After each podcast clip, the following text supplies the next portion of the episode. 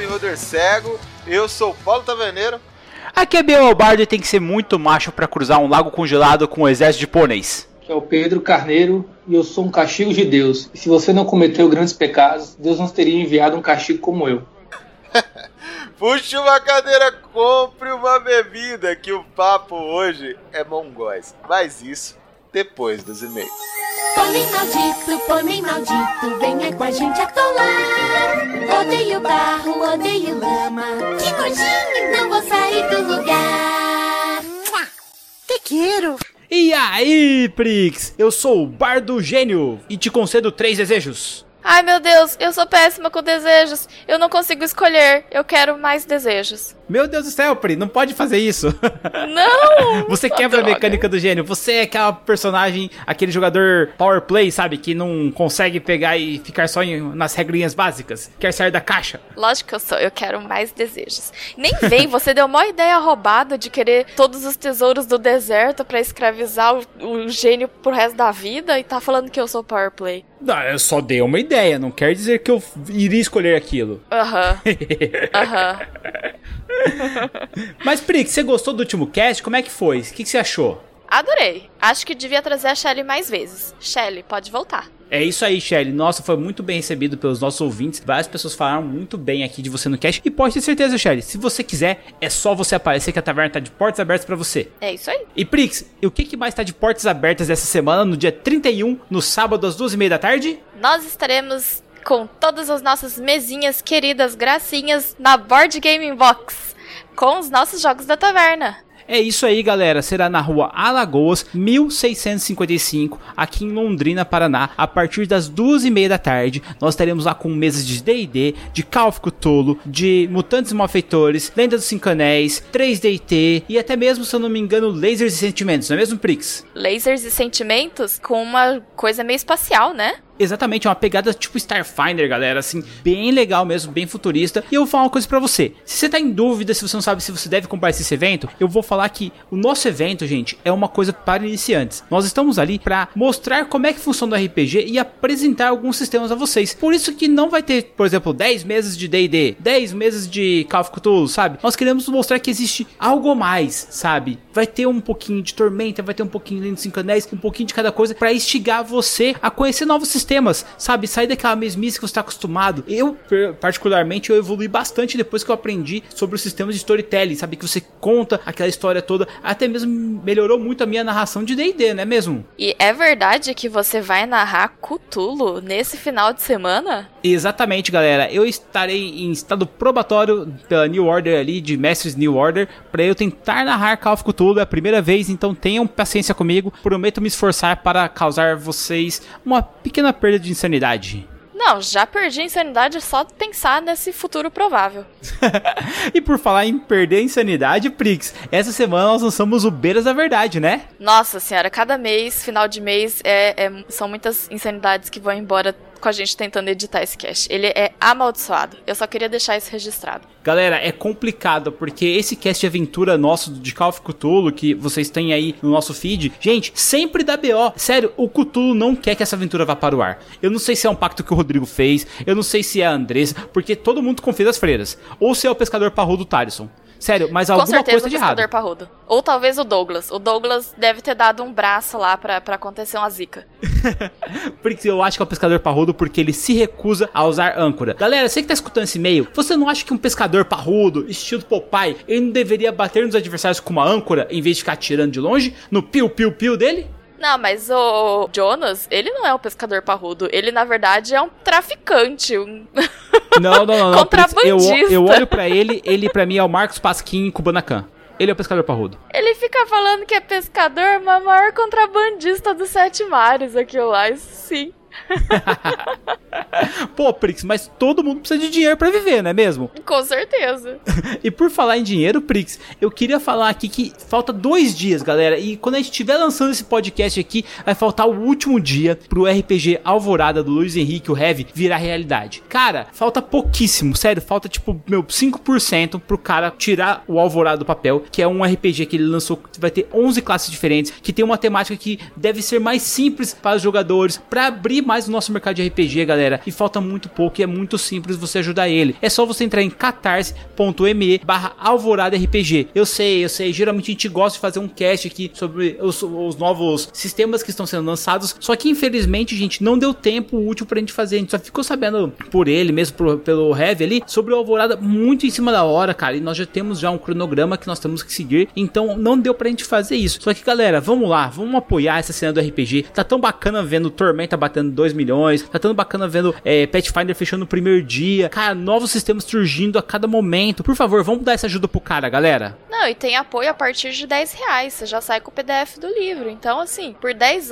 você apoia o cenário nacional e ainda sai de brinde um RPGzinho. É, galera, pô, vamos apoiar, gente. Mas mais do que apoiar, Prix, eu queria trazer aqui uma parceira nossa da Jambu, a Kari Soarelli, Prix. Ela sacaneou a gente, cara. Por que sacaneou? Como assim? Porque Prix, ela tá lançando agora o romance A Deusa do Labirinto, galera. Sério, se você é como eu, que era um elfo em tormenta, que você sempre ficou putaço porque os elfos viraram escravos dos minotauros, cara, a Karen é a resposta, velho. A Karen é o Hammer empunhado por uma elfa, cara. Ela. Não, sério, Prix, cara, pensa bem, galera. Você sempre quis ver a rebelião dos elfos, minotauros no churrasco, tá ligado? Meu, cara, a Karen tá fazendo isso, galera. E ela vai lançar agora o livro no dia 31 de agosto, no sabadão. Ela vai estar tá lá na Bienal, se eu não me engano, Prix. Ela vai estar tá no Corredor Verde, galera, lá, lá da Jambu, no estande da Jambô, na rua 85. E no dia 8 do 9, ela vai estar às 3 horas na arena também, lá no Pavilhão Verde também, para bater um bate-papo com a galera. Gente, sério, pra você ter ideia, esse livro vai mudar tudo que você sabe sobre Tormenta. Não, eu só queria dizer que assim, se você apoiou Tormenta 20, você tem que ler esse livro, porque ele vai mudar toda a lore de novo de Tormenta. Então você tem que estar tá ligado nisso. É isso que eu ia falar, Prix. Se você tá aí falando assim, meu, cadê o playtest de Tormenta? Cadê o playtest de Tormenta? Cara, o Guilherme já, já anunciou já no Facebook, no Twitter e tudo mais, nas redes sociais do Jambô. Galera, eles seguraram, porque a Deus do Labirinto vai mudar muita coisa de Tormenta. Então, se você é fã como eu, você vai ter que estar tá comprando esse livro e vai ter que, meu, comer esse livro com, com farinha, como a gente fez com a Festa de Fogo do Leonel. E eu vou, vou dar um spoiler aqui, que o Leonel falou em redes sociais que ele ficou com nojinho de algumas passagens do livro da Karen, cara. O Leonel, o cara que chafurda na lama, cara. O rei da escrotidão. Não, como que é? Do escatologismo? Escatologia e sadismo. é isso aí, gente. Então, não temos ideia do que esperar desse livro. Cara, sério, A Deus do Labirinto, a Karen aborda aquele, aquela controvérsia, sabe? Tipo, uma sociedade de Arton. A gente acha que os Minotauros são Roma, que tudo era um farol de paz, um progresso, um, em termos de um mundo selvagem. Os caras eram a civilização ali suprema. E eles alcançaram a glória, eles conseguiram colocar o reinado aos seus pés, cara. Só que, galera, eles fizeram isso sobre os ombros de escravos. E tá na hora da parada virar, mano. Porque nenhum império é eterno, Prix. Mesmo porque os elfos não iam ficar com a cabeça baixa por muito tempo. É isso mesmo, Prix. Então, galera, não perca essa chance. A Karen já escreveu outros romances. Se você, como eu, já devorou a Joia da Alma, sério, assim, não é um, livro 2 da Joia, cara. É um romance único que você pode comprar lá e já levar pro seu estante, já ler, já devorar, já e já guardar ele bonitinho do lado do Joia da Alma. Tem os personagens Joia da Alma? Tem mas não é uma continuação, galera. É um outro romance e é uma outra pegada. E é independente, né? Ele não depende de nenhum livro já lançado dentro do universo de Tormenta. É isso mesmo, porque só você matou a pau. Gente, sério, não fica fora dessa e vamos moer, vamos pegar isso aí, vamos fazer que, vamos mostrar para eles que nós queremos cada vez mais tormenta em nossas vidas. Nossa, todo mundo atormentado. Uhul, que piada boa.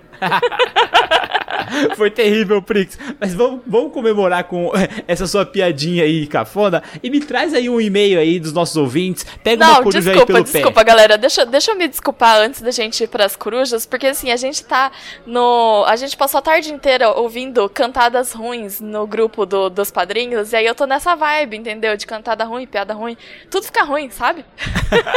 é, galera. A Prix falou. Ela tocou num tema frágil, sabe? É que assim, nós temos um padrinho lá que ele tá assim, usando o Tinder. E assim, ele tava pedindo umas dicas de cantada. Mas ele cantou uma cantada tão ruim, mas tão ruim, tão ruim, tão ruim, que ele chegou e ele cantou o pai da menina, cara. Eu não, Não vou citar o nome do Gustavo, nenhum. sabe? Não Eu- fez sentido nenhum. Eu, eu não vou citar o nome do Gustavo pra não ficar feio pra ele, sabe? Porque é chato você, você ficar citando o nome, viu, Gustavo? Mas, cara, sério, por favor, ajuda o cara. Entra no grupo do padrinho, dá uma aula pra esse cara, vai, por favor. Ajuda a gente, mano. A gente quer arranjar um, um, um, um player 2 pra ele. A gente quer arranjar uma Bárbara pra ele. E ele só quer ficar no Rio lá. Só que, galera, a gente precisa da sua ajuda. Sério, vamos lá, vamos colaborar. Entra e no grupo do padrinho e dá aquela cantada matadora pra gente aplaudir de pé. Ah, é. Se você é o bom da cantada, é sua chance de mostrar seus dotes, seus dons. E não é só pra você fazer cantadas lá no grupo que a gente quer você no grupo de padrinhos, cara. Nós queremos você lá pra jogar. Nós precisamos ali de players obstinados, cara. Sabe por que eu tô falando isso, Prix? Porque eu consegui, Prix, desenterrar a história da doutora Marta Gomes, galera. Logo, logo, vocês terão aqui, nesse feed maravilhoso do Beer Holder, a história da doutora do, Marta do, do Gomes. beer holder? Na cozinha, né? Você quer dizer? Ah, não. Você, você quer mesmo pegar e colocar na cozinha, Prix? Ué, com certeza. Aconteceu tudo na cozinha, tem que ir pra cozinha. Então, ouvintes, está à mão de vocês. Se vocês querem o feed do Beholder, fala. Se vocês não falarem nada, vai pro feed da cozinha e é isso aí. Eu acho que já tá lá. Sério? Meu dica. Deus do céu! Ô, Prince, como é que faz o pessoal tá mandar um... E como é que faz o pessoal pegar e mandar um contato pra gente aqui no e-mail, conversar com a gente? Contato arroba beholdercego.com.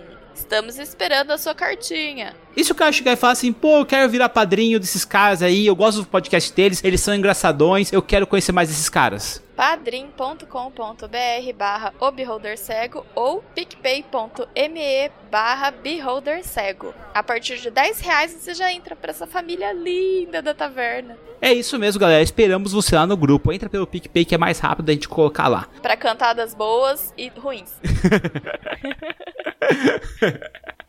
É, Prix, puxa uma coruja aí, vai. Bom dia, boa tarde, boa noite. Muitos abraços para todos os goblins leitores de e-mail. Façam esse e-mail chegar no local correto, sem falhas. Isso aí, João, chegou! Eu estou lendo o seu e-mail. João Vitor, ele é padrinho da taverna. Um fofo.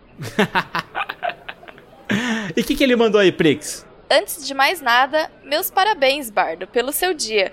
Espero passar ainda muitos anos com vocês e muitas rolagens divertidas por essa taverna.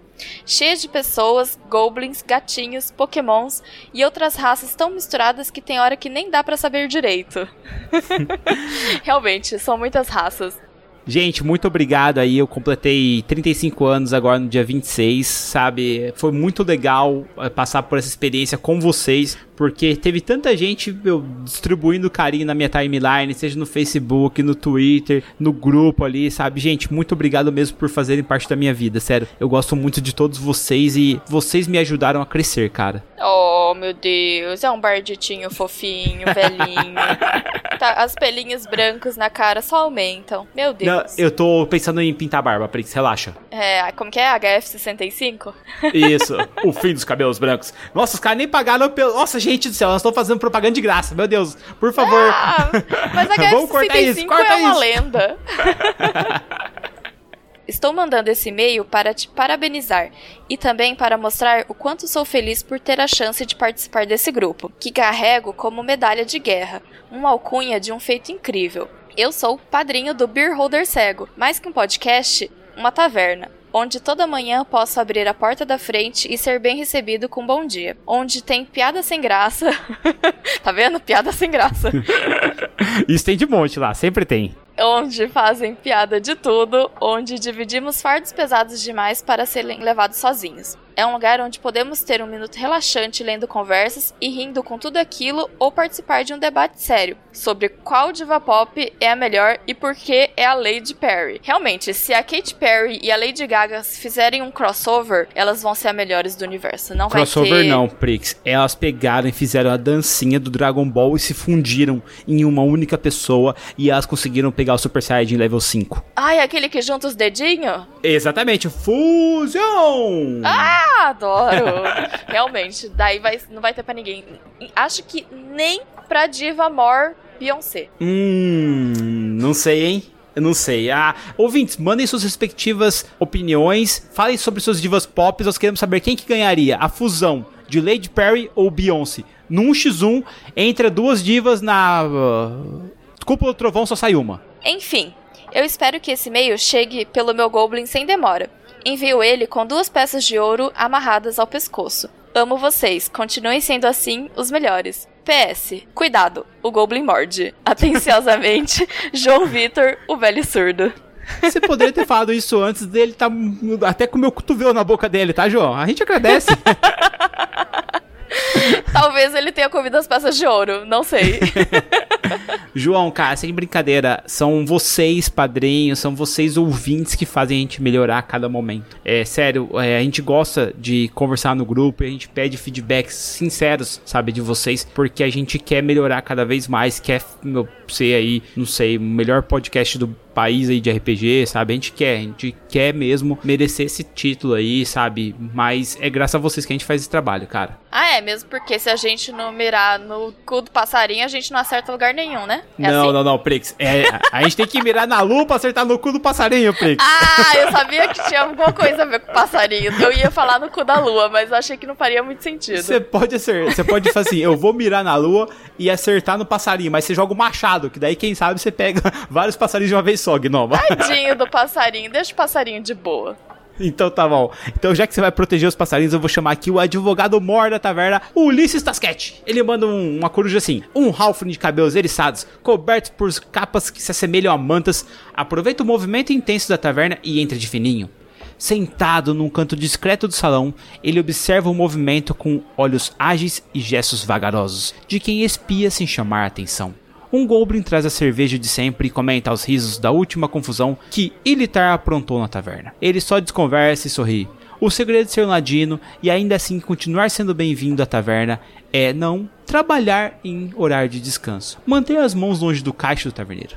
Queridos Bardo, Taverneiro e Prix, sou Ulisses, um dos padrinhos advogoblins da taverna, e resolvi mandar esse e-mail para comentar sobre o último cast Ideias das Arábias. As histórias dos povos do Oriente Médio são fascinantes e dariam vários episódios e ideias sensacionais para as mesas.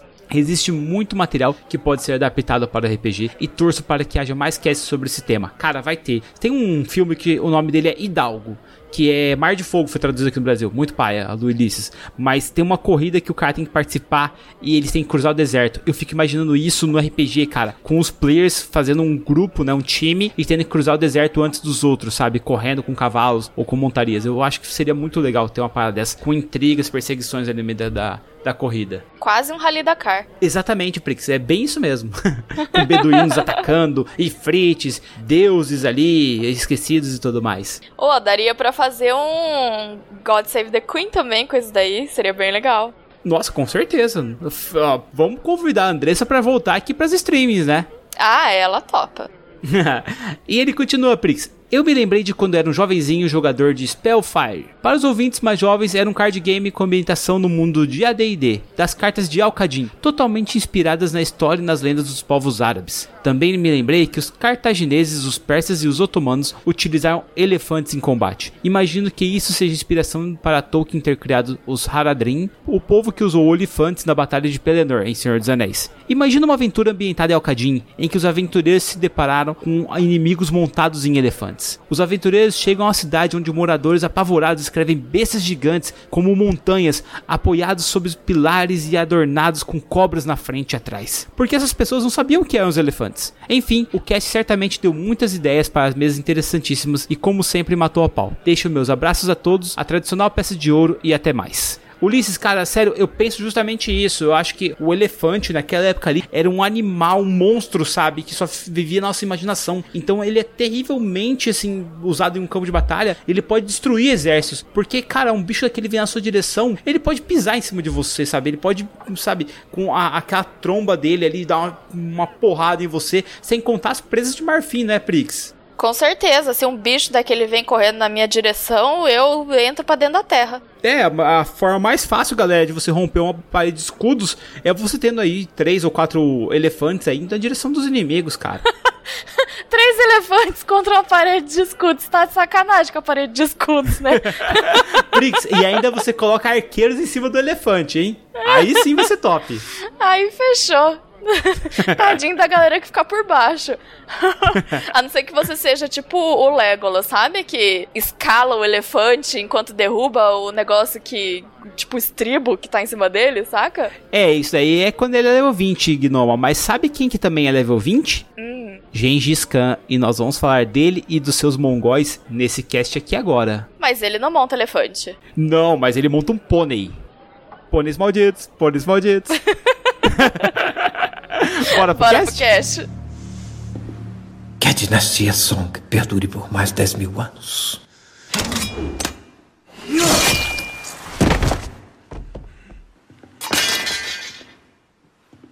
Cara, é incrível a gente pensar que uma civilização que não tinha uma cidade sede, não tinha água encanada, cara, conseguiu conquistar o mundo e colocar até as portas de Veneza a seus pés. Pegou uma o famoso 24 territórios do War, sabe? E dominou tudo isso, cara. Inclusive encarou os chineses com suas várias muralhas, sua pólvora e seus artifícios de guerra. Como é que funciona tudo isso, Taverneiro e, Pedro, cara? Como é que uma civilização que tocava a vida em cima de pôneis conquistou tudo isso? Cara, essa parada de pônei é zoado, né? Não é verdade, não. Não?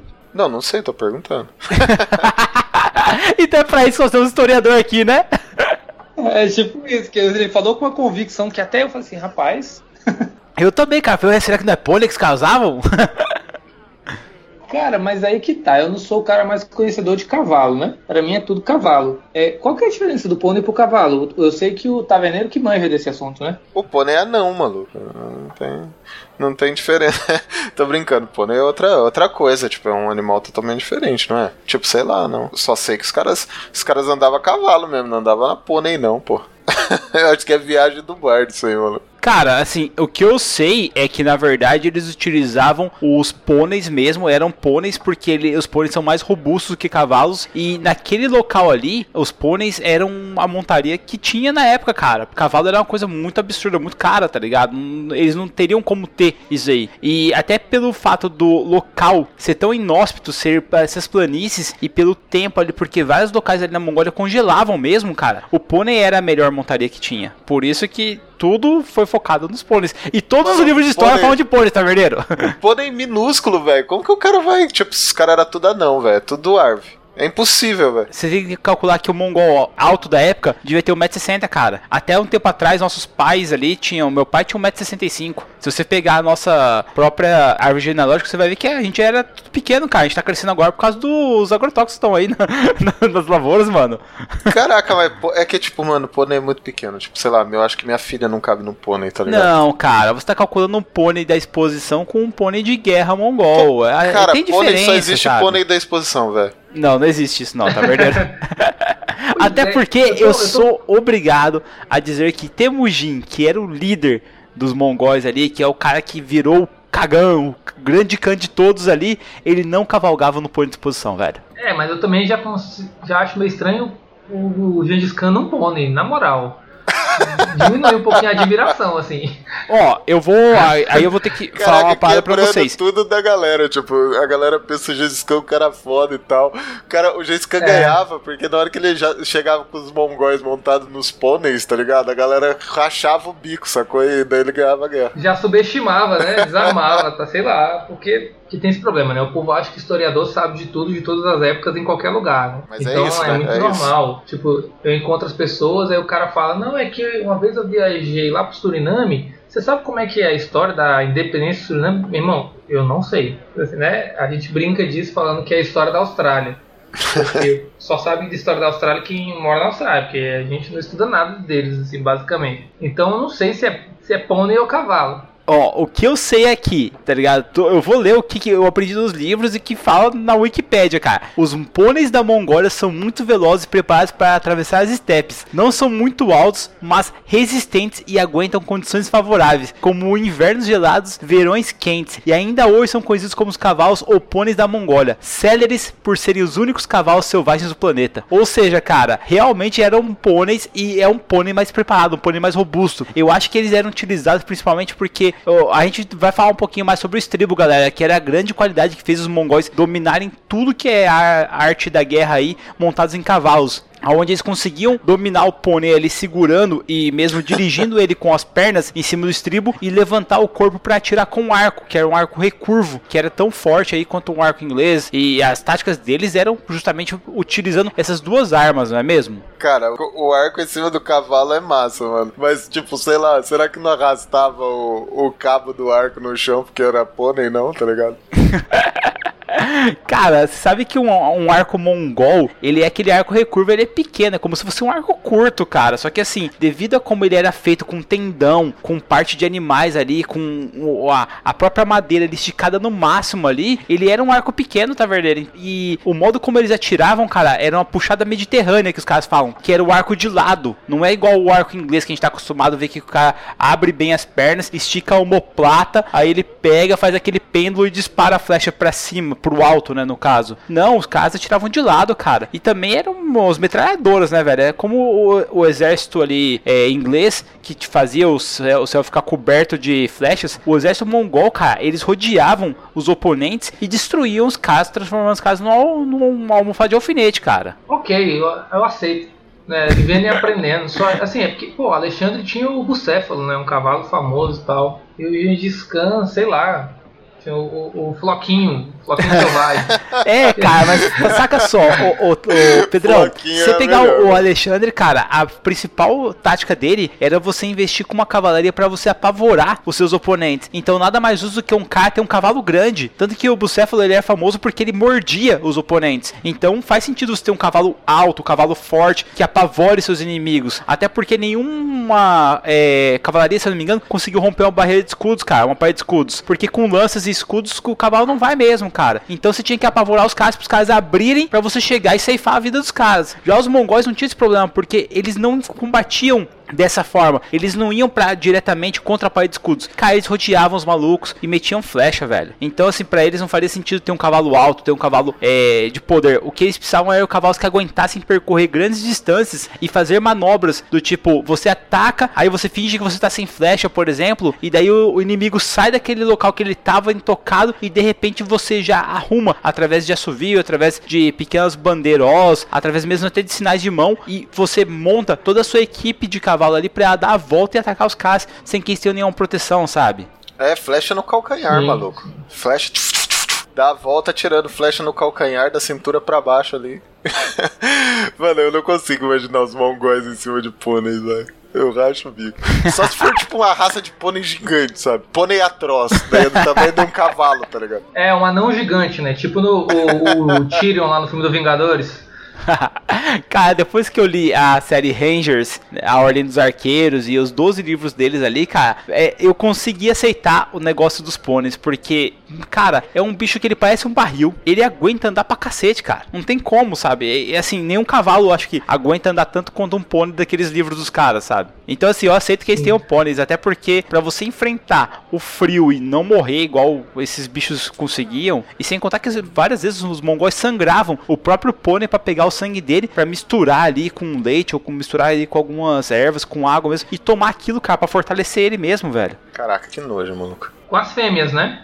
As fêmeas eles usavam leite, né, cara, e o sangue junto, É, é, pra exatamente. fortalecer mesmo. Como que é a parada, maluco? Explica aí de novo que eu não saquei. É, exatamente. Porque leite de macho eu falei, oxi, que conversa é essa? É o seguinte, o Taverneiro, o, o- eles tinham ali as, as pôneis fêmeas, né, no caso, eles pegavam o leite delas e depois sangravam elas, faziam um corte do lado do pônei é, e pegava aquele sangue, misturava com leite e tomava isso. Você não tem comida, cara, você faz isso pra você pegar e beber o sangue pra você é, é, segurar, sabe? Você, meu, pegar e, e se manter vivo. Por isso que é tão importante ter uma montaria, sabe? Que aguentasse desse perrengue dos caras. Eu tô vendo aqui no Google Imagens, esse pônei mongol, ele é grande, não é igual esses que a gente vê na TV, não. Ele realmente é uma montaria mesmo. E ele é um pouco mais troncudo, né? Mais forte. Eu falei pra vocês, cara, não é o pônei de disposição, galera, é um pônei parrudo, gente. E uma coisa também que os mongóis tinham muito, cara, devido ao local ali onde eles estavam, eram falcões. Até hoje, se eu não me engano, tem campeonato de falcoaria, cara, lá na Mongólia. Sim, é muito comum, né? Na realidade, é, esses povos ali,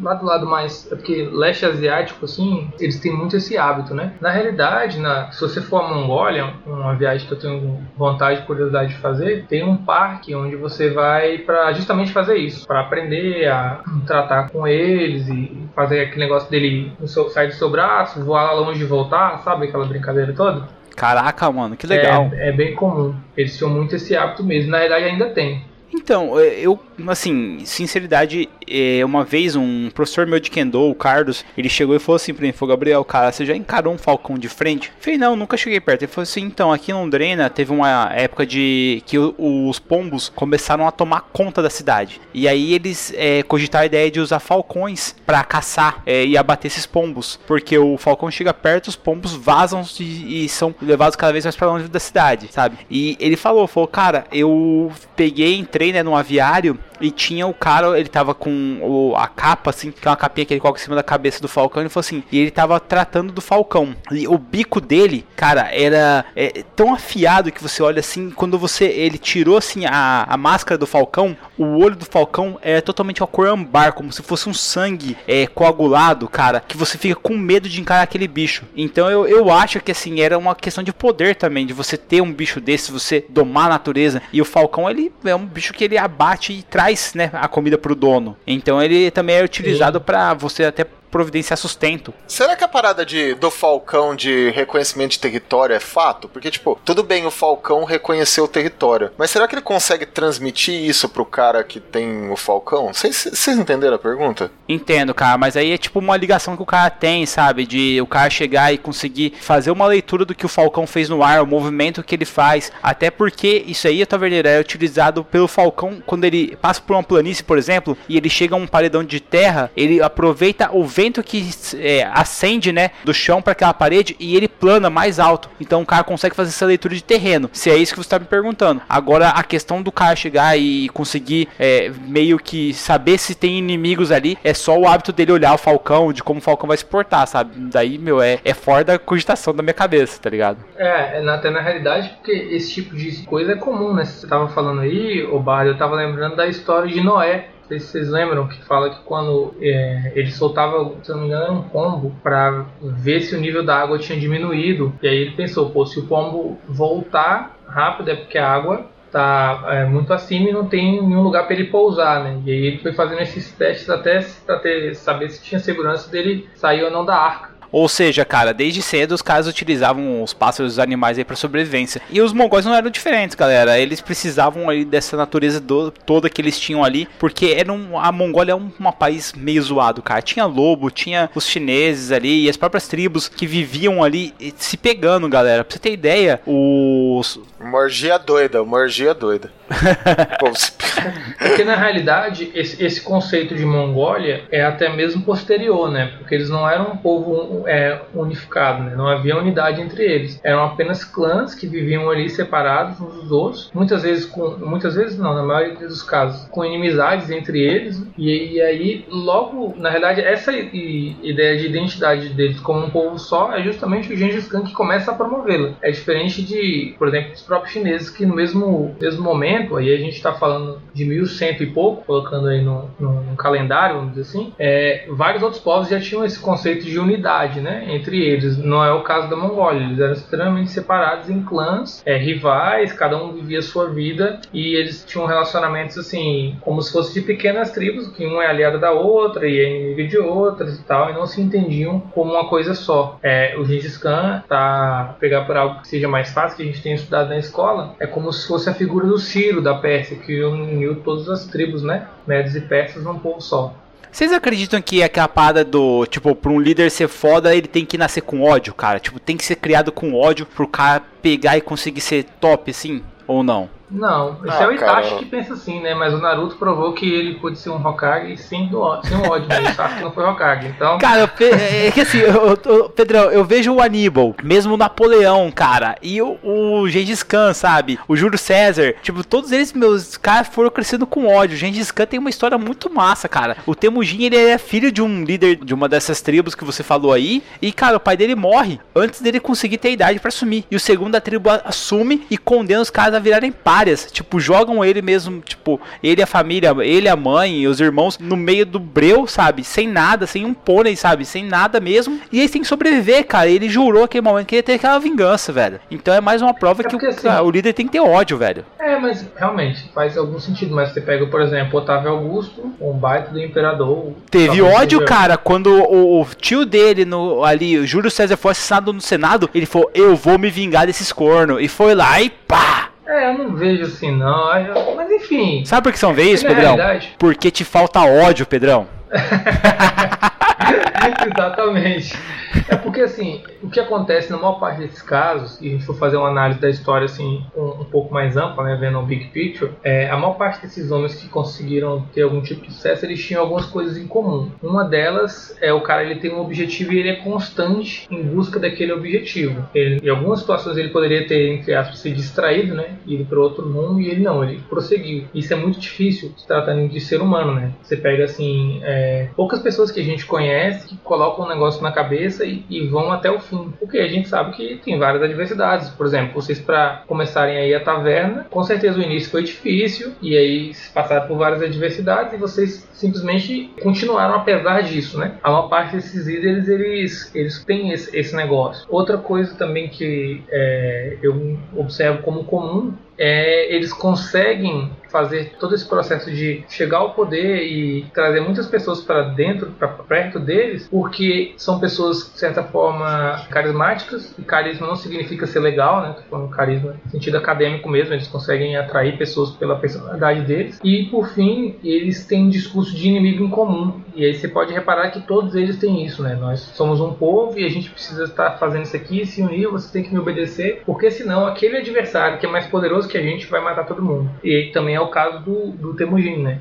É, no caso ali dos mongóis, o grande oponente era a China, e aí foi um inimigo em comum que ele, que ele usou para unir aqueles pequenos povos e virar um grande povo. Tá, mas assim, o Temujin, eu tô, eu tô ainda na hora que ele foi abandonado, Pedrão. Ele era um moleque ranhento, cara, que simplesmente era, ele tinha ali um certo destino a cumprir, porque ele era pra ser um líder ali devido ao pai dele. Só que, cara, ele tá no meio do mato, eles estão sem comida e tá chegando inverno. Como é que um moleque ranhenta desse, cara, virou o maior, tipo, cando da Mongólia ali, dominou China, dominou todas essas paradas assim, cara? Como é que é essa história dele aí? Aliás, o pai dele foi realmente morto, morto pelos tártaros ali, foi morto de uma pendência. Você sabe me dizer, cara? O que, que aconteceu? Ele, o pai dele era realmente um líder daquela, daquela tribo, do clã dele, e eles haviam saído para tentar achar uma esposa para o Temujin. Como vocês sabem, naquele, naquela época as pessoas já tinham essa promessa de casamento, tudo era arranjado muito cedo, né? Como ele era filho de alguém importante, eles iam fazer, por, através até mesmo por questões de alianças, né? Um casamento é, para ele. E aí,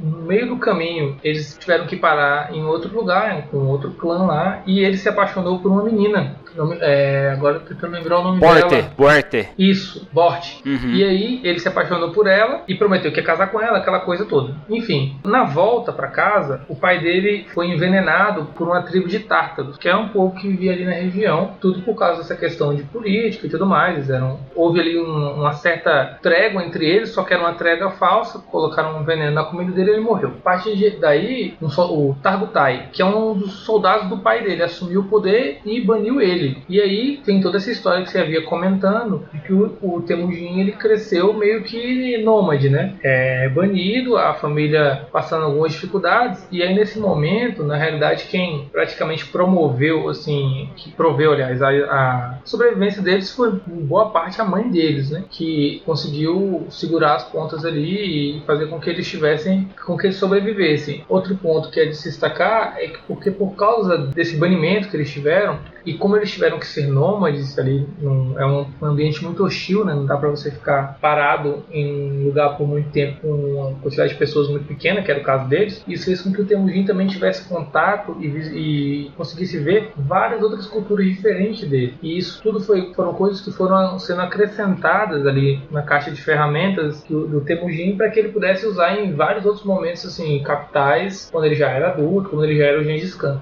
Caraca, se você parar pra pensar assim, como ele ascendeu, cara, você chega à conclusão de que ele realmente teve ali uma ajuda. Não vou dizer do destino, galera, mas, é, por exemplo, ele começou a aliciar a galera que, como eles ali, eram párias da sociedade. Ele começou a criar uma identidade aonde os povos viam ele como igual, cara. Mas a questão é a seguinte: meu, isso só não faz um líder. Aonde que ele aprendeu a lutar, Pedrão? Porque, cara, tipo, ele sabia atirar com flecha já, ele deveria saber, até porque acho que todas as crianças mongóis sabem atirar. Mas da onde que ele aprendeu as táticas de batalha, cair do povo dele, você sabe me dizer? Também tem um, um, uma coisa interessante nisso. Que acontece? É, essa questão militar, para esses tipos de povos né, né, da época, era algo que você aprende muito pelo que você vê, né? Existiam muitos conflitos. Então, uma criança de 9 anos, ela já tinha passado por algumas experiências de conflito e elas também eram ensinadas ali pelos pais. É, tem isso. Então, vamos dizer assim, que ele não era leigo em combates. Por outro lado, é, a própria dificuldade ali da, da vida em si, né? Fazia com que ele amadurecesse em relação a isso também, porque ele passou passou por vários conflitos ali para sobreviver enquanto ele era novo. E também, por conta dessa vida nômade, ele viu vários outros estilos de combate, vamos dizer assim, que tinham ali na, em cada uma das regiões que ele teve o Temujin passou muito tempo na China, então.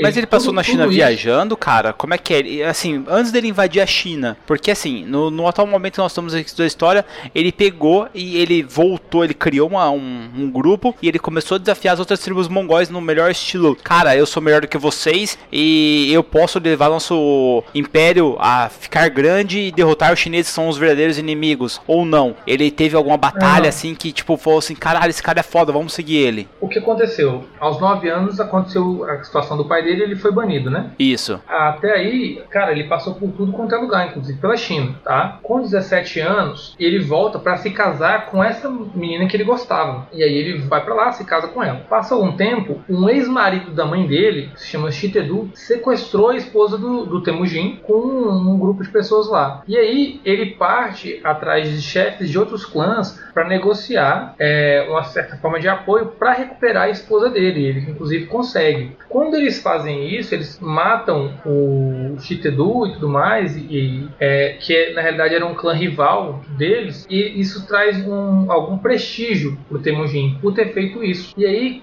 em vista desse prestígio que ele conseguiu, ele vai assumindo aos poucos o controle da tribo. A partir do momento que ele começa a controlar a tribo dele, ele começa a avisar outras tribos, começa a vir com esse discurso que eles precisavam se unir. Isso chegou ao ponto de que ele e um dos caras que ajudou ele a resgatar a esposa dele, que se chama Jamuka, se tornaram inimigos. Porque nesse discurso de unificação, de inimigo em comum que eu estava te falando, ele vai ficando muito famoso e alguns soldados desse Jamuka decidem vertar ali as tropas para se unirem com o Temujin. Isso cria um, um, um racha entre eles e faz com que eles partam assim com uma espécie de disputa de quem consegue agregar mais clãs à sua causa. Chegou o ponto que de todas as tribos mongóis elas se dividiram em dois grupos. Um era a favor do Temujin, outro era a favor desse Jamuka. E aí, só que a gente está falando de um cara que já tinha passado uma experiência por todas essas tribos. Ele, ele tinha sido escravo, inclusive, nesse período anterior. O Gengis Khan chegou a ser escravo na China por muito tempo. E isso é, é interessante porque, apesar de todas essas dificuldades que ele fez, que ele passou, ele era um cara muito observador. Então, ele foi pegando todas as coisas positivas que ele via nesses lugares que ele passava, inclusive nos lugares que ele passou dificuldade como a China e foi acrescentando para o estilo dele, para as ideias dele. Então é como se ele tivesse, ele sempre extraísse o melhor é, dos lugares que ele estava. Já que a gente já fez uma referência de Naruto, é como se ele tivesse um Sharingan, entendeu? Ele via as coisas que aconteciam, ele pegava aquela técnica para ele. Uhum.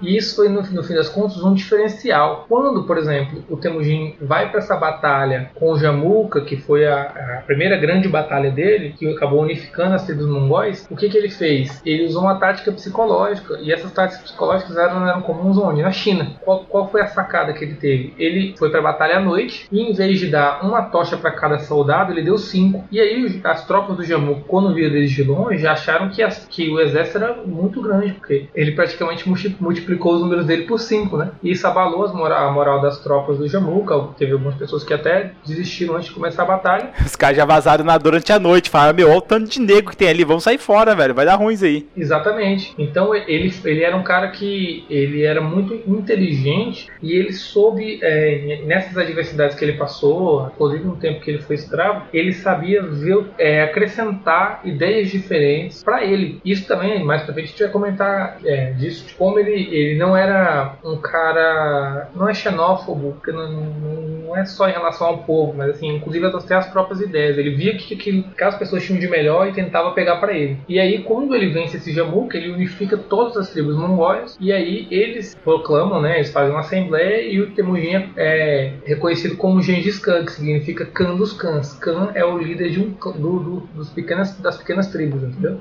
Uhum. Galera, só deixando claro aqui, o Temujin ali, o exército mongol, não, o grande, assim, eu tô dizendo assim, no ápice deles, eles utilizavam uma armadura, galera, que seria como se fosse a cota de malha da Europa, só que seria ali por placas, pequenas placas, uma em cima da outra, como se fosse uma escama. Seria aqueles mail que o pessoal fala no D&D. E eles utilizavam isso e por baixo eles utilizavam uma camisa de seda. E a camisa de seda que eu digo assim, é uma malha bem trincada mesmo da seda que os chineses faziam, de modo que se uma flecha entrasse por entre as escamas, ela já perdia força e se ela rompesse a pele do mongol, eles conseguiam com a seda puxar e a, a, flecha sair inteira. Isso diminuía a morte dos soldados no meio do campo de batalha. E é uma sacada bem boa porque os caras já, já pensavam já em como se proteger. E como o Pedrão falou, isso eles roubaram dos chineses. Os chineses utilizavam isso há muito tempo atrás, tanto que hoje até é famoso ainda. E se você for pra China e tiver a oportunidade de ir lá, os caras comem bicho da seda, galera, em espeto porque lá a seda ainda é muito utilizada para tudo, sabe? Não é só é como alimento ali, igual eu tô falando aqui, mas eles utilizavam para produção de roupas, para produção até mesmo dessas proteções que eles utilizavam. Em relação ao armamento, era um arco recurvo que o pessoal fala que era um arco composto. Ele é bem mais forte no D&D, se, você tiver força, você pode aproveitar com um arco desses. Aí acho que a nova versão não tem mais arco composto, mas realmente era assim que eles utilizavam. É, ô Barbie, não sei se vocês já tiveram. Acho que vocês sim, mas assim, a galera que tá ouvindo teve a oportunidade de ver esse negócio da lâmina com a seda, né? Porque é muito difícil do, da lâmina da flecha, no caso, que você tá falando, cortar a seda. Então, como ela não, não perfurava a seda, como se a, o pano entrasse junto né, no ferimento. Uhum, né? é. Então, era só o caso de você puxar para fora mesmo a, a flecha. Ela não ficava ali presa. E isso aí ajudava em várias outras coisas, né? Inclusive na questão da infecção. Sim. Que é uma coisa que matava muito. Quando a gente tá falando dessas tecnologias em armamentos e tudo mais, né? A gente tá falando do arco composto, até mesmo a própria próprio equipamento de proteção e tudo, tudo mais. É, os, os mongóis, eles, eles tinham, além dos, das estratégias de cavalo e os pôneis atrozes, é, armas de cerco ou algo do tipo, cara, relacionado a isso? Tem algum contexto histórico que mostra isso? Ou os caras eram mais no, no cavalo, parte para cima e etc. É, na realidade, assim, essas armas de, de cerco que você tá falando no sentido de catapulta, essas coisas? Isso, isso. Não, acredito que não, cara. Mas por quê? Porque não era da época ou porque não, não, eles não usavam mesmo. Eu acho o, que essas armas de cerco, Paulão, eles aprenderam posteriormente, cara, com os chineses, mas não eram assim como essa trebuchet, sabe, que a gente tá acostumado, porque ainda não era a época, cara, de utilizar isso. Mas, por exemplo, é, eles já tinham ali a pólvora, sabe, quando eles conquistaram as cidades chinesas. Os chineses, mesmo com a pólvora, eles utilizavam, tipo, jogando, sabe, fogo de artifício contra os mongóis para assustar os cavalos. No campo de batalha, durante a noite, é para conter os mongóis, eles jogavam, tipo, aquelas straps, sabe, que, tipo, colocavam no chão, eles cavavam buracos para quando viesse uma investida mongol, os cavalos tropeçassem, sabe? Caíssem nos buracos, machucassem as patas. E mesmo assim, os mongóis, meu, cercavam os caras. E o cerco deles, eu, na minha opinião, acho mais legal do que o cerco europeu. Porque eles ficavam rodeando e não deixavam ninguém entrar na cidade. Os, o, os europeus, eles cercavam realmente, eles faziam um círculo em volta da cidade, ninguém entra, ninguém sai, até todo mundo morrer. Os mongóis não, eles, como eles tinham muita mobilidade, eles não só cercavam a cidade, como eles atacavam todas as direções, cara, fazendo uma verdadeira limpa, não deixando ninguém entrar na cidade. Tanto que teve uma época e teve uma cidade chinesa que a galera começou a se suicidar, cara. Chegou num ponto que não tinha que comer, os caras subiam nos muros que eram gigantescos, os mongóis não conseguiam romper e simplesmente começaram a se jogar de lá. Tem uma, uma parte, cara, do, Marco Polo, galera, que a série tá no Netflix, só tem primeira e segunda temporada. É bem curtinho, infelizmente cancelaram, mas é muito legal que o Kublai Khan, que daí já é o, o sucessor bem mais pra frente do Gengis que a gente tá falando aqui, que ele chega e fala assim: Eu quero pombos. E os chineses falam: Cara, ele tem o meu poder de ter tudo e ele só pediu pombos correio. Meu Deus, que mongol sem cultura tal. E ele pega e amarra na patinha dos pombos, porque sabe que os pombos sempre voltam para casa. Ele amarra pedaços de fita, é, uma fita com um tecido e ele taca fogo nesse tecido e solta os pombos. E os pombos voam em direção à cidade chinesa que ele não conseguia entrar ali daqueles muros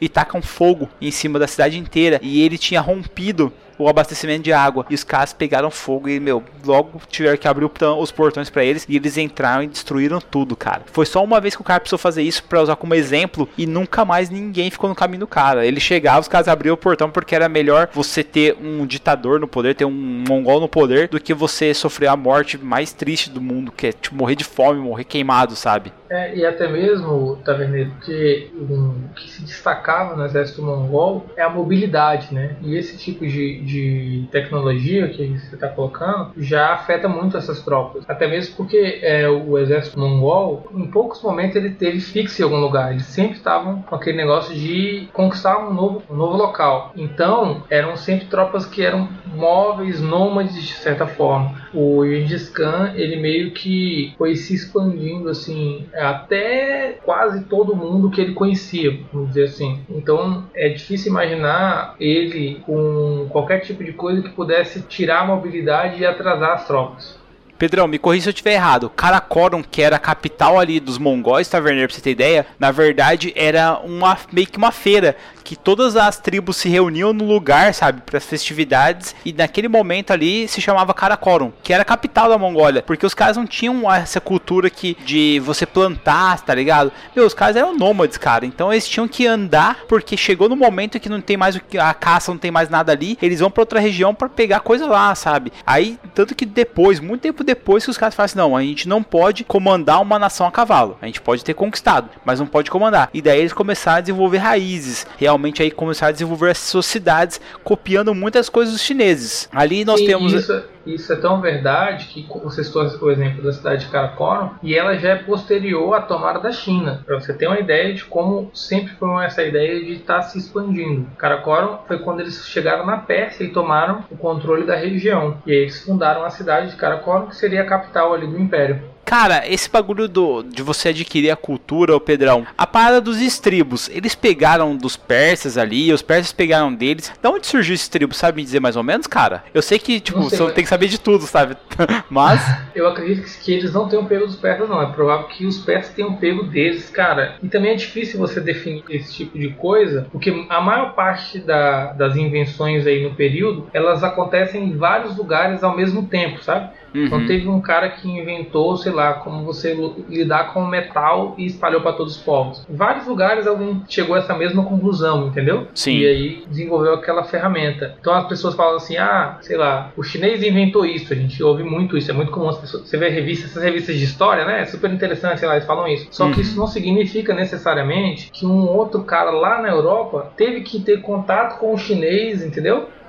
Para ah, chegar sim essa mesma. Não, em algum, ele fez lá, foi vivendo a vida dele, se desenvolveu e chegou a essa mesma conclusão. O cara lá da China só às vezes chegou antes. É, tá? uhum. mas É não uma- necessariamente teve esse, essa interseção. É, uma das outras coisas que ainda coloca aí os mongóis à frente, galera, de qualquer exército da idade deles ali, na época que eles dominaram tudo, é a questão da organização, cara. Eles eram divididos em corpos de 10 caras, esses 10 tem um líder. Aí desses 10 tem vai pra uma unidade de 100, esses 100 tem outro líder, aí esses 100 pertencem a uma unidade de 1000, que tem outro líder, e esses 1000 pertencem a outra unidade de 10 mil homens, que tem um líder, cara. Então, assim, pra cada 10 homens tem um líder, tem um chefe que vai se reportar pra outro chefe da cada 100, e depois a cada 100 um outro cara, tipo, e daí veio o nome Khan. Pra cada 100 pessoas é um Khan, pra cada mil pessoas é um general do Gran Khan. No caso, o Temujin que comandava toda a parada, toda a horda ali. E é, é massa que uma coisa que eu acho muito legal do exército mongol, eles não abandonavam, galera, um companheiro em batalha. Se o cara caiu, eles voltam pra trás pra pegar esse cara, porque ah, o que fortalecia eles era o combate unido, sabe? De estar todo mundo junto. Por isso que quando eles iam pra batalha, geralmente cada um levava ali dois ou três pôneis, porque se um companheiro cair, tem um pônei ali pro cara pegar e subir, sabe? Eles não abandonavam os caras. E um abandono de companheiro, se eu não me engano, Pedrão, era castigado, cara, com pena de morte. E quem era morto era o líder do batalhão ali, no caso, o líder dos 10 ali, sabe? Isso é muito massa, assim, de você ver. Você automaticamente você forçava os caras a serem unidos, você aumentava a sua força com isso e você dava de exemplo. Se alguém morresse ali, se deixasse algum pra trás, você punia o cara e isso nunca mais iria acontecer, velho. Porque na realidade, o Gengis Khan, além de esse talento de combate, ele era um cara muito inteligente. Então, o que, que ele fez para que, de certa forma, tantos povos diferentes é, conseguissem coexistir e dar tudo certo? Primeira coisa, quando ele chegou ali no poder, ele criou hierarquia militar e hierarquia administrativa. Então, as pessoas tinham superiores a quem responder, como você colocou, mas, colocou, mas não só em questões militares, também administrativas. Já foi um diferencial. Outra coisa, ele criou exército profissional. Então, não era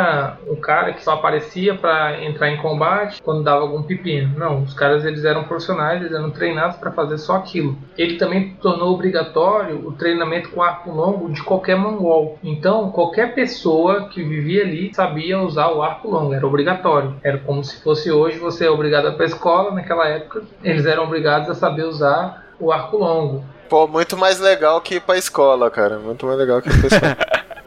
Andar de pônei e atirar flecha, cara, deve ter uns campeonatos, certeza, assim, né? Mas olha que interessante. Você sabe por que, que inventaram a escola? Não, por quê? Você sabe que a escola é uma invenção francesa, né? Tinha que ser, malditos franceses. É. O que, que acontece? Quando você tem um período ali de, do auge assim, da Europa e até antes da unificação dos povos, você apesar, você pega, você vai ver muito isso na Espanha. Você vai ter é, Aragão, Castela, vários principados, né, que eram poderosos e até rivais entre eles e tudo mais. Não havia unidade daqueles povos como Espanha. Na França aconteceu isso também e tudo mais. Quando é, você tem ali o período de, se eu não me engano, Agora eu não me recordo se foi na unificação ou se foi pós-revolução francesa. Não me lembro agora. Mas qual foi a ideia? Eles entenderam que, como o- os franceses falavam várias línguas diferentes, isso poderia trazer um- um- uma dificuldade militar, de modo que quando é, houvesse algum conflito e tudo mais, eles não teriam uma unidade de comando e eles teriam dificuldades de comunicação entre as tropas. Então o que, que eles fizeram? Obrigaram todos os franceses a irem para a escola para que eles aprendessem todo mundo uma língua só. E aí isso facilitaria a comunicação, o consenso de unidade, né? Porque como nós todos falamos a mesma língua, então somos franceses. E também é, você consegue colocar de certa forma as ideias que você quer para todo cidadão. Então o que, que a gente vai ensinar? E eles tomaram algumas decisões, vai ser isso, isso, isso lá. E aí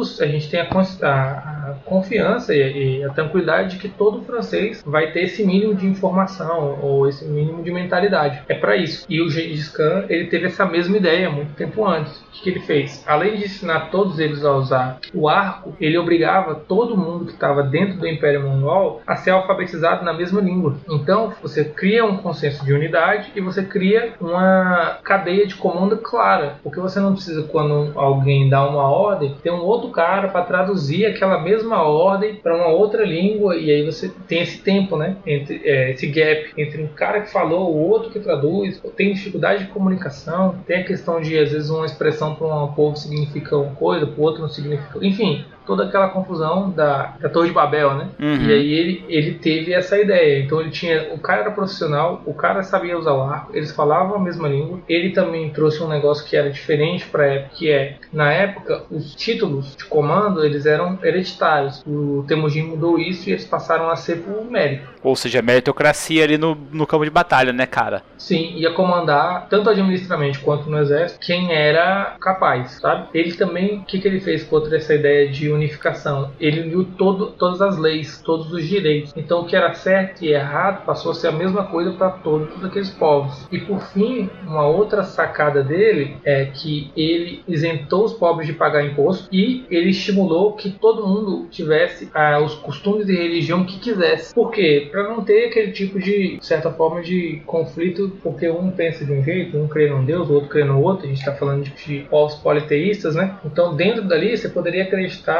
no que você quisesse, é, desde que você se submetesse à regra das cadeias de comando, tivesse fosse alfabetizado na mesma língua é, e obedecesse assim o mesmo direito. Então, ele conseguia, além de respeitar de certa forma a, os diferentes povos, mas ele também trouxe elementos que fizessem com que eles se reconhecessem como um povo só. Olha, eu vou falar que você tentou vender o peixe do Gengis Khan e eu comprei, eu voto nele na próxima eleição, cara. Até porque não foi. no- cara, ele foi o único cara que derrotou o exército russo, que tem a principal arma, que é o inverno, cara. Pô, pensa bem, galera. Aquele inverno de doer, os alemães não conseguiram, os franceses não conseguiram, ninguém conseguiu invadir a mãe Rússia. Até que o Gengis, no caso, as tropas, sob o, o julgo dele, ele falou assim: cara, isso é uma coisa, nós vamos invadir, vamos invadir esses putos no inverno. Os russos estavam tudo debaixo das cobertas, ninguém esperava. Eles esperaram o rio congelar e eles cruzaram de pôneis aquele rio congelado. Você imagina aquele monte de pônei com patins de gelo esquiando, velho, chegando lá,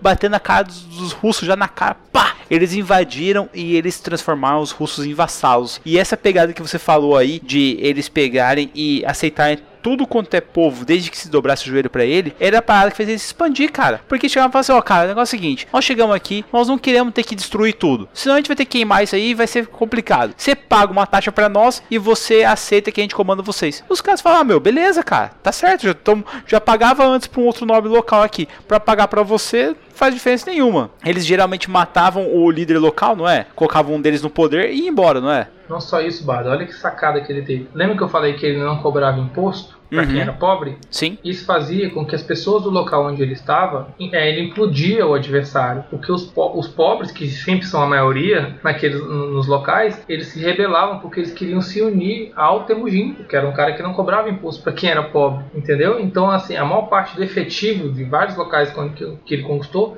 se rebelava contra o próprio líder daquele lugar porque queria fazer parte ali do Império Mongol. Essas pequenas coisas que parecem assim que não faz tan- tanta diferença em termos militares, né? Mas quando você mexe com ideias, né? Você mexe com o bolso, cara. O povo tá tudo passando fome. É. Se oferece pagar menos impostos, os caras vão, vão abrir o portão pra você entrar, velho. Exatamente. Então ele era um cara muito inteligente, né? É, você falou aí dos russos, mas por exemplo, logo nesse momento depois que a gente estava comentando, ele partiu para conquistar a China. Ele começou pelo norte chinês, que também é frio, tá? A China, assim, a gente tem às vezes a visão muito do filme, né? Mas a China tem um inverno muito rigoroso também. E a gente tem um, um problema, na realidade, uma dificuldade para você conseguir tomar a China, que eram as muralhas que existiam ali, né? Não existia ainda a muralha da China como uma coisa unificada. Isso vai ser até posterior, mas já existiam várias, não pequenas não é, não é mais assim, várias muralhas que ainda não estavam interligadas. Inclusive quando ele tenta, ele chega pra, na capital da China, que na época era Zhongdu, Mas É, ele, ele- é, essa capital da China que você tá falando é do Império Jin ou do Song? Porque a China era dividida em dois grandes impérios, né? Tipo, o Jin em cima e o Song embaixo, não era? Sim, ne- nesse momento que eu tô falando, ele já tinha tomado o norte chinês, né? Ah, Agora sim, ele estava entendi. no sul. O que aconteceu? A, a questão da muralha, eh, ele não estava conseguindo entrar, eh, virou um entrave muito grande e aí ele usou essa tática que você havia comentado antes, do cerco. Então ele cercou e impediu a entrada de dos alimentos, né? É, tem a coisa que é bem, bem assim, bem polêmica, né? Mas assim, naquela época não tem esse negócio de ética não. O que que ele fez? Ele pegou vários civis, usou os caras como escudo humano por causa da questão das flechas chinesas, né? Uhum. Quando os caras já estavam fracos, já estava tendo até aquela questão da própria revolta das pessoas que estavam ali dentro, porque estavam passando fome, com o cerco, a questão dos impostos, tudo, todo esse cenário, né? Galera, em termos. invadiram- Rapidão, Pedro, só interrompendo. Em termos militares, imagina só que você é obrigado a atirar uma flecha contra o seu parente que tá, meu, amarrado num escudo de corpo gigantesco com um mongol atrás dele. Isso acaba com a sua moral, porque não é o mongol que matou seu parente, é você que tá atirando nele, cara. Pra você tentar impedir que os caras invadam sua cidade. E é, realmente isso acaba com a moral da galera dentro da cidade. Você aumenta isso daí colocando que os caras estavam sem comida, estavam sem água, estavam sem dormir, porque os mongols ficavam fazendo barulho à noite, ameaçando atacar, sabe? Os caras não conseguiam descansar, galera. Você vai deixando o cara pilhado, o cara estressado, o cara acaba caindo, né?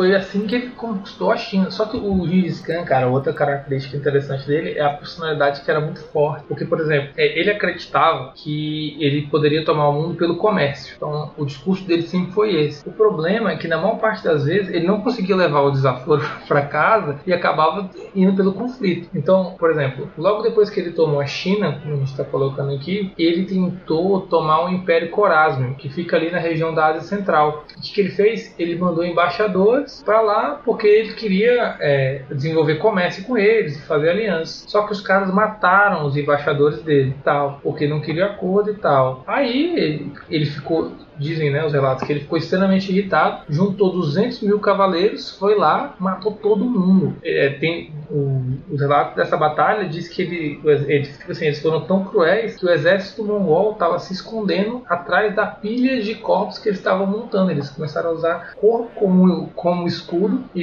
e fazer tática de milícia de se esconder atrás desses corpos para matar o resto do pessoal. Então assim, foi um- uma destruição surreal simplesmente porque ele estava nervoso, assim, porque ele não gostou dessa questão, que ele tentou fazer comércio com os caras e os caras não aceitaram. E tanto é que no final ele foi e anexou o Império Corásmio. Então ele tent- ah, tentou no amor, né? Não deu, ele foi na porrada. Cara, mas esse bagulho aí dele entrar em contato com outras civilizações ali, ele teve alguma derrota, cara? Tipo assim, que ah, o exército dele perdeu em batalha? Eu sei que teve uma que, galera, eu tô falando aqui do Con Iguden, que ele colocou a série inteira do Gengis Khan, que é o conquistador, né? Começa com o lobo das, das planícies. Mas ele fala de um certo momento em que os caras fazem uma parede de escudos e conseguem resistir ao avanço mongol. Mas depois os caras voltam, saem dali, meio que com o rabo entre as pernas, falam pro Gengis que aconteceu e o Gengis leva tanta gente, tanta gente nessa batalha que eles conseguem circular os caras por quatro lados ali. Os caras não tem pra onde fugir, os caras meu fuzilam os malucos com flecha, sabe? Pra não deixar pedra sobre pedra. Isso aí que o Pedrão falou que os caras pegam,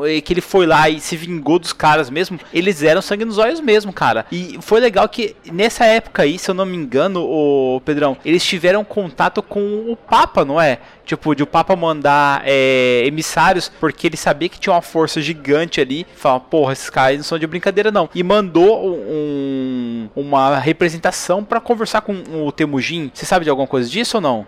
Cara, você me falou aí, eu não me lembro. Eu, eu- na realidade, eu pensava que essa história era com Átilo Uno. Porque, cara, se eu não me engano, ele chegou e falou assim: Olha, eu aceito a sua aliança desde que vocês dobrem o joelho e paguem os impostos à minha pessoa. Se eu não me engano, foi ele ou o Kublai Khan, cara, que fez isso. Talvez seja o Kublai Khan, que já, já- ele já tinha já feito a rota da seda já, e eles já começaram a pegar e ficar mais próximos ao ouro e saber como é que funcionava toda a coisa ali de comércio e tal. Isso foi uma coisa que eles herdaram muitos chineses, né? Sim. Cara, é, na realidade, essa que você estava falando da questão dos números, sempre foi uma tática que ele usou bastante, porque ele realmente teve algumas derrotas, mas aí ele ia na quantidade, né? É a mesma tática que os americanos usaram ali no, no dia D, por exemplo, que eles foram para uma situação onde, em tese, ali, pelo todo o contexto, não tinha como eles vencerem, só que eles falaram, velho, a gente vai vencer porque a gente vai mandar muito mais gente, e vai morrendo, e a gente vai adiantando as tropas até chegar lá.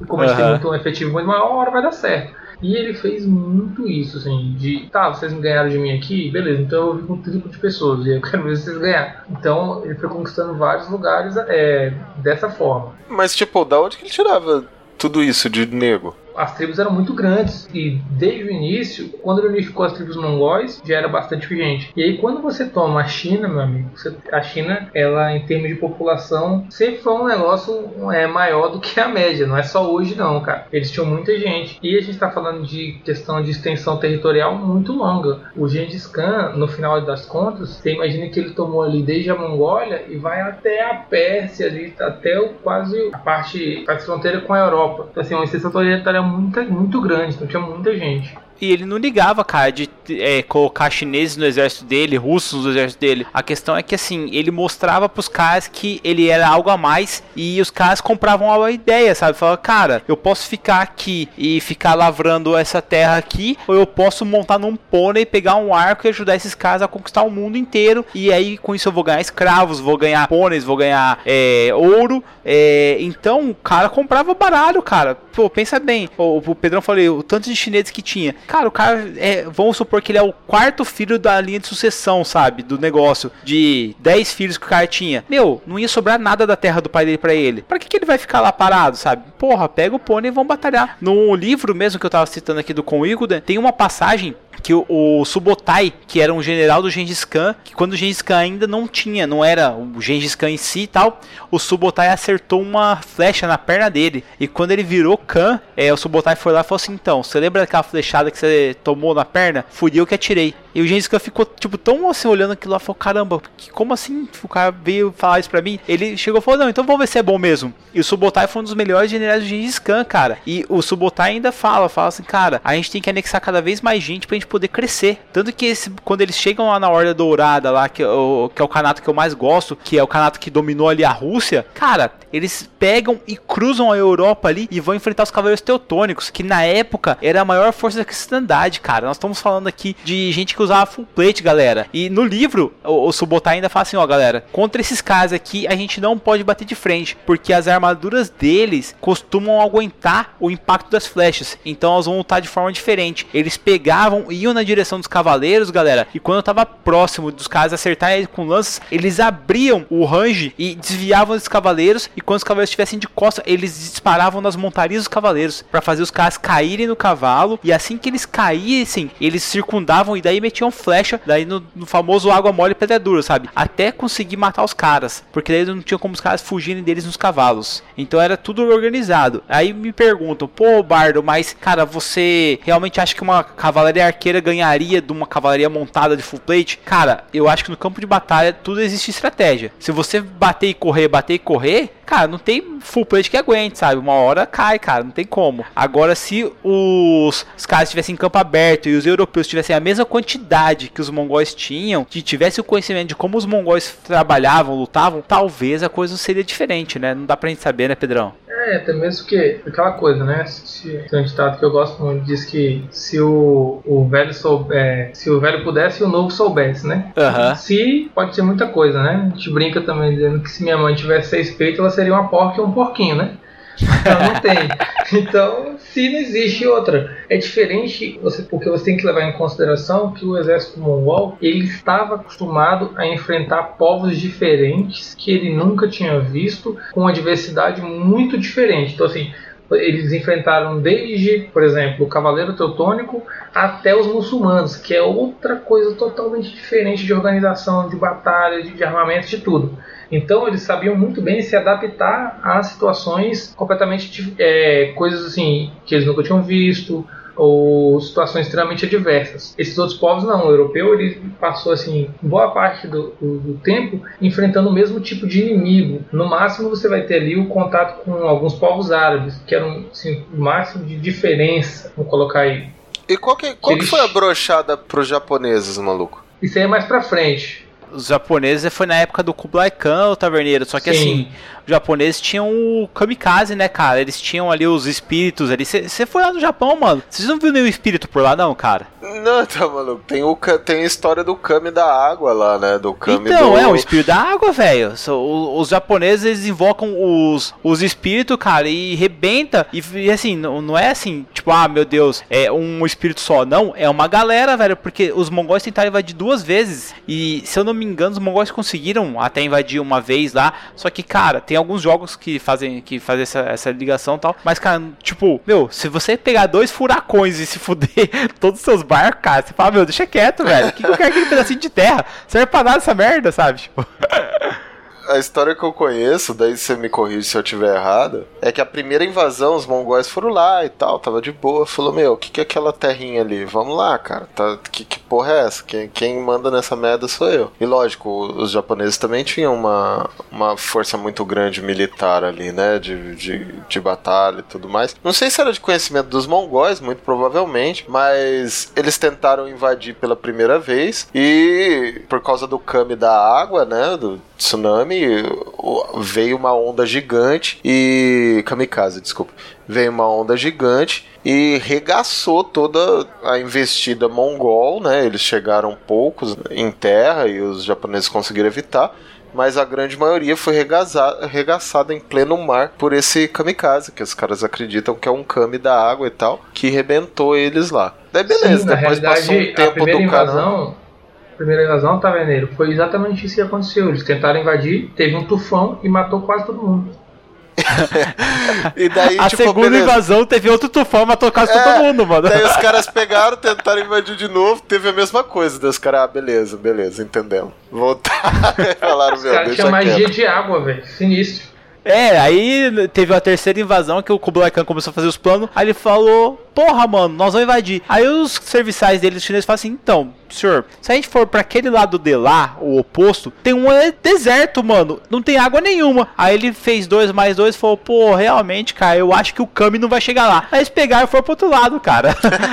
aí eles encontraram os árabes, eles tocaram terror lá também. Acho que é que a parte ali de Uzbequistão, é, os Cazaquistão, cara, foram tudo dominados pelos mongóis, não foi, Pedrão? Sim, ó, Afeganistão, eles foram pra. Porque na realidade o que acontece? E também foi antes, né? A gente tá falando, o Gengis Khan migrou pra lá. E tem uns lugares, por exemplo, vocês citaram o Japão, o outro problema é a Índia. Por que, que ninguém toma aquele, não tomava aquele lugar? Porque você não consegue chegar até lá sem antes ficar muito doente e morrer. Isso que Alexandre conseguiu. Tem muito call center lá, é foda. Pois é, né? Não, e a Índia também é famosa por não ser o lugar mais higiênico do mundo, né? Eu acho que já não era desde aquela época assim, pessoas ficavam doentes e morriam. Alexandre não conseguiu entrar, Gengis Khan também não conseguiu entrar por causa desse tipo de coisa, assim. É um lugar muito difícil de você sobreviver. As florestas indianas são bem é, OX. Então ele foi ali para essa região ali que a gente está falando da Ásia, né? Onde é o Afeganistão, onde é o Irã. Tomou tudo ali também. É, ele também foi ali para a região onde hoje é a Sibéria. Tomou, tomou ali também, tomou o Golfo Pérsico. Ele chegou até as florestas indianas, mas não conseguiu entrar porque a- a- era muito hostil realmente o ambiente. Mas só de você pensar que ele tomou todo esse território que era muçulmano, já é terra pra caramba, terra pra caramba. Eles te- chegaram a querer ir para mais ali para dentro da Europa, hoje onde é a Polônia, a Hungria. Só que aí, é, nesse período, o Gengis Khan já estava velho, né? E acabou que quem, tem, quem conquistou essas regiões já não foi ele, foi o filho dele. Mas assim, em termos de extensão territorial, é muito grande, é quase toda a Ásia estava sob o governo dele. Cara, mas essa parada que você falou dele morrer velho. Pedrão, ele, cara, viveu pra cacete, né? Você vê que é um guerreiro que ele, ele liderava pelo exemplo, galera. Ele sempre tava na frente do campo de batalha. E o cara morreu já, tipo, com 72 anos, não é isso?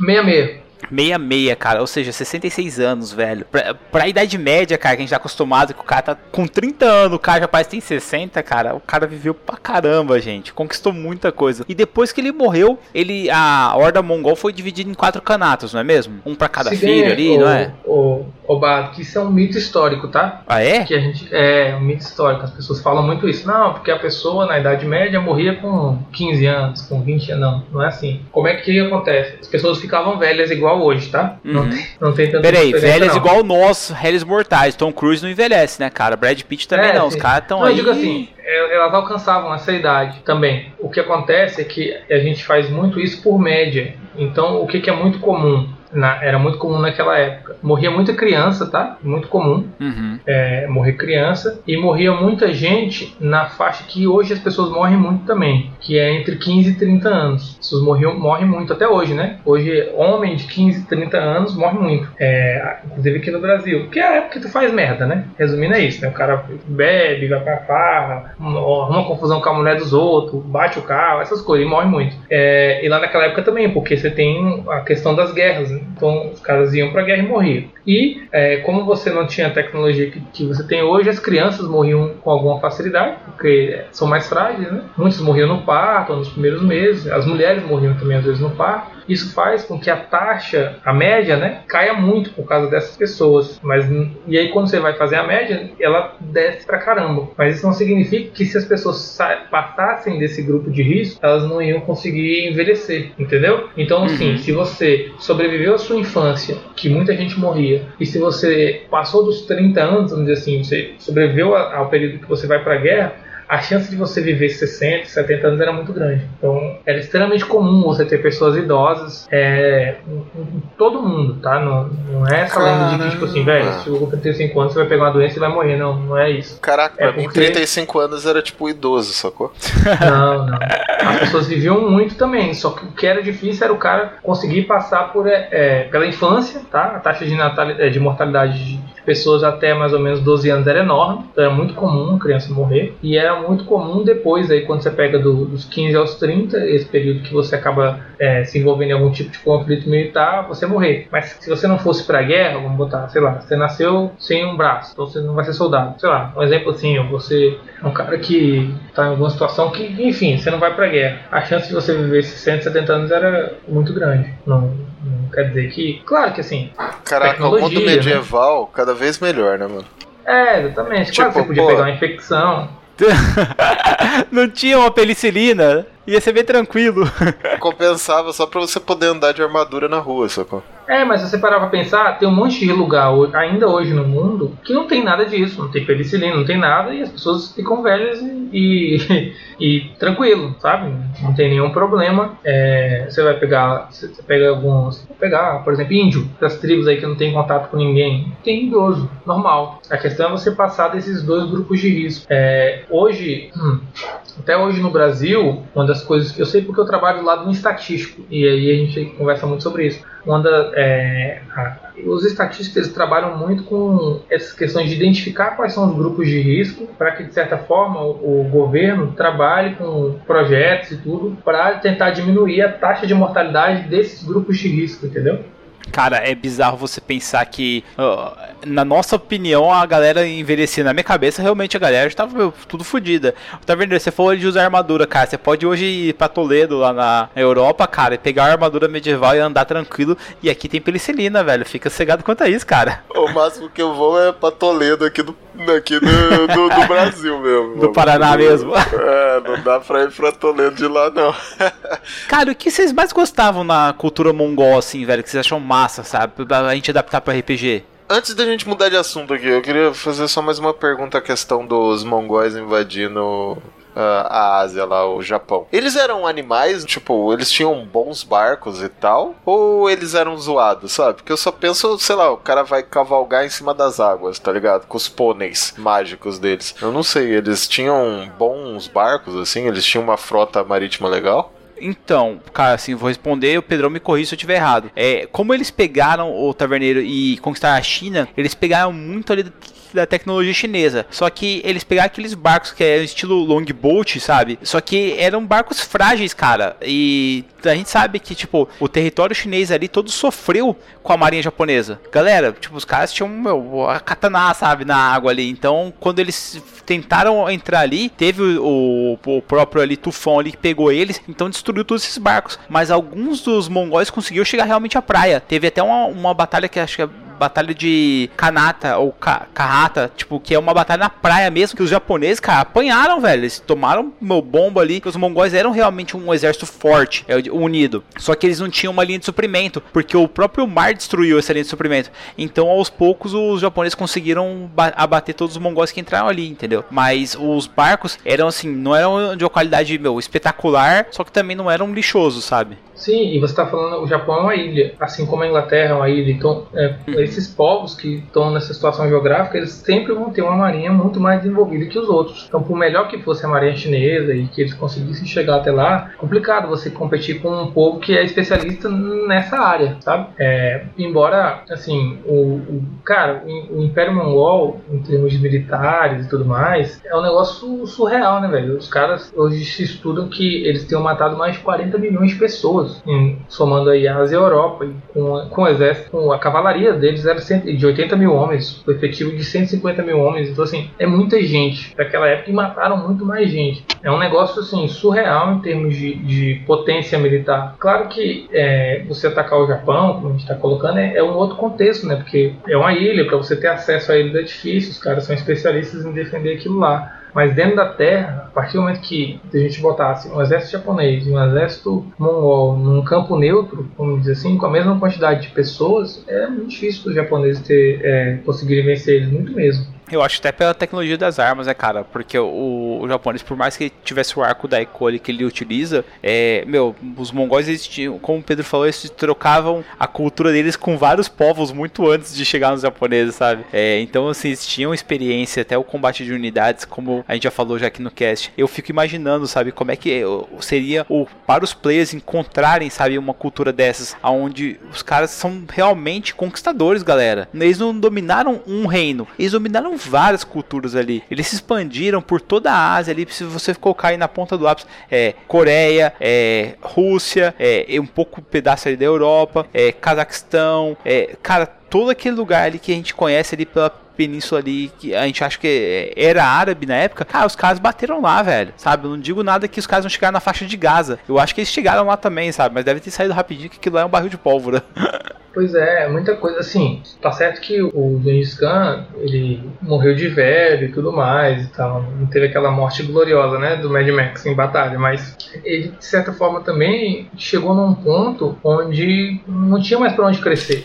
Parada tava sem graça, sacou? Ele, ele conquistou, conquistou, falou, mano, tá bom, vai, agora eu vou dar uma É, mas é descansada. tipo, tipo isso mesmo. E, e aí ele morreu. Até hoje não sabe se ele morreu de doença, foi envenenado. Tem alguma versão que diz que foi por causa de uma flechada que ele tomou, infeccionou. Enfim, mas assim, eles chegaram, é, de certa forma, ao máximo que eles poderiam chegar. Tanto que, cara, tem um estudo que diz que é, 8% da população da região, que hoje é onde, seria o Império Mongol, ela descende do Khan, cara. Assim, é, era muita gente, muita gente. 34% dos atuais mongóis da Mongólia, né, são descendentes do Gengis Khan. E teve isso também, ele teve muito filho. É, e adaptando para uma mesa de RPG, uma E que adaptando pro, pro Brasil, ele é o Mr. Catra. Exatamente. Ele, é- ele é, um, é um catra porradeiro, né? É uma coisa que eu acho extremamente legal na situação do RPG é aquela questão de. E tem isso na série do Marco Polo, de você colocar os seus personagens num, num ambiente que é completamente diferente. Não só em questão militar, mas eu acho legal a questão cultural. Então você coloca eles num lugar onde eles estão totalmente perdidos, não sabem como agir, como lidar numa situação de problema. Uma coisa que eu acho legal do, do Marco Polo, da série, é que assim, ele tem a amizade do Kublai Khan, mas você fica sempre naquela tensão de que se ele falar alguma coisa errada, Vai dar merda. pode dar uma merda e ele morrer, sabe? E eu acho que isso é muito legal de você ambientar uma mesa de RPG, porque você consegue deixar todos os seus players muito tensos, assim. Muito tentando pisar em ovos, porque você tá. é, a sua, sua vida ou morte tá, pode ser definida pelo humor de uma pessoa só, que era o caso ali. E isso é muito interessante. Outra coisa que eu acho legal é a questão de que você pode usar os players para colocar em situações que, além do exército inimigo, além de todas essas questões, é, o próprio ambiente onde eles estão é hostil e pode ser, e pode ser o que cause a morte deles. Então você coloca o cara para lutar num deserto, por exemplo, e às vezes o que vai matar ele não é o, o seu inimigo ser muito poderoso, é a sede. É a sua, imagina, o cara tá numa full, a gente usa muito full plate, né? Pelo menos quem joga de guerreiro e tudo mais, paladino, e você coloca ele num deserto. Essa armadura dele, em vez de ser algo que vai ajudar, vai ser um empecilho para Vai queimar o cara ele. vivo, mano. Exatamente. Então, assim, todos esses detalhes, e eu acho que muitas vezes ah, o player nem pensa, e é legal a gente estimular essa ideia porque traz um pouco de realismo. Então, ele vai ter que pensar muito bem no que, que ele está levando, o que ele vai deixar de levar. Que, inclusive, era o que esses povos pensavam na época. Pô, o Gengis Khan, ele, ele ia enfrentar um povo, muitas vezes ele não poderia usar a mesma estratégia que ele usou para ganhar do chinês, ele não vai usar isso para ganhar do persa. Ele tinha que adaptar o, tudo que ele tinha para vencer aquele povo específico. E é muito comum quando a gente tá jogando RPG, tipo, você tá numa cidade e vai para outra, mano, você só viaja, né? Você nem pensa como é que é o clima, como é que é as condições, se você vai ter água, se não vai ter, como é que é a comida. Por exemplo, é, você chega numa situação dali de ir pra Mongólia, a- às vezes a comida que eles comem lá não vai te fazer bem. É, e não- os hábitos você pode achar estranho falar, tipo, meu, como que eu vou beber leite com sangue? Que horrível isso, sabe? Lá, E lá tem o- Gengis Khan, maluco, você vai passar bem. Aquele capacetinho e tal, tipo churrasquinho. Não, mas uma coisa sobre hábitos alimentares que o Pedrão falou é verdade, ô, ô Taverneiro. Eles est- ficavam tanto tempo em cima do cavalo que eles colocavam um pedaço de carne entre a cela do cavalo e o, o corpo do cavalo ali pra eles cair em cima e a, a- aquela carne meio que ficava cozida devido ao suor deles e a temperatura ali dos dois corpos ali. E depois os caras comiam isso, velho. Já salgar. É como se fosse o nosso charco aqui. Você vê como que em várias culturas do mundo surge a mesma parada, sabe? Salgava no suor, maluco. Cara, Pedrão, queria agradecer aí a sua presença na taverna mais uma vez. Muito obrigado mesmo, velho, por dividir um pouquinho do seu conhecimento de mongóis com a gente, cara. Eu sei que a gente não arranhou ainda nada, sabe, da, da parte que eles dominaram a China dos conhecimentos ali, da parte da Rússia que eu tanto gosto, sabe, dos falar dos canatos, cara. Mas, velho, é que a gente tem que encerrar mesmo, né, taverneiro? É isso mesmo, Bardo. Obrigado aí, obrigado, Pedrão, por vir aqui na taverna. A taverna tá sempre de portas abertas pra você, cara. Claro, obrigado, cara. Eu que agradeço, com certeza é muito bom gravar com vocês. É um bate-papo entre amigos, né? Às vezes eu até esqueço que a gente tá gravando um programa, parece que a gente tá só trocando uma ideia. E é sempre um prazer voltar aqui. Sempre que vocês precisarem, é só falar comigo que eu venho com o maior prazer. Mas a gente, não, a gente não tá gravando hoje, não, Pedro. É, a gente tá, a gente tá só conversando só, cara. Não, o podcast de vocês está excelente. É um negócio que eu sempre eu queria até deixar é, aqui gravado, né? É para vocês que eu tenho visto assim de como a taverna tá com um conteúdo muito legal, cara. A qualidade do cast está excelente, porque não só participo, né? Eu sou ouvinte de vocês, me amarro no, no trabalho que vocês têm feito e os podcasts estão muito bons, então continuem aí com esse trabalho aí que tá excelente. Eu tenho certeza que a galera tá gostando aí do que vocês estão fazendo. Cara, a gente vai ser Gengis Khan, velho. Estamos criando aqui um exército aqui. Você vai ver o exército de goblins montado em pôneis aqui que nós vamos dominar tudo, velho. Pedro, a gente fica muito feliz com esse seu feedback, cara, porque é muito importante pra gente. Você que tá escutando aí também, que quer dar feedback aqui pra taverna, cara, manda um e-mail pra gente aqui que a gente vai ler com o maior prazer aqui, porque é muito bom escutar isso dos nossos ouvintes, inclusive de você, Pedrão, que já é velho da casa aqui. Mas enquanto isso, Bardo, aumenta essa música aí que eu vou colocar minha carninha no Gengis Khan aqui, porque é o único que eu quero contato agora, cara. Até mais, gente. Até o próximo cast. Falou, galera. Tchau, tchau.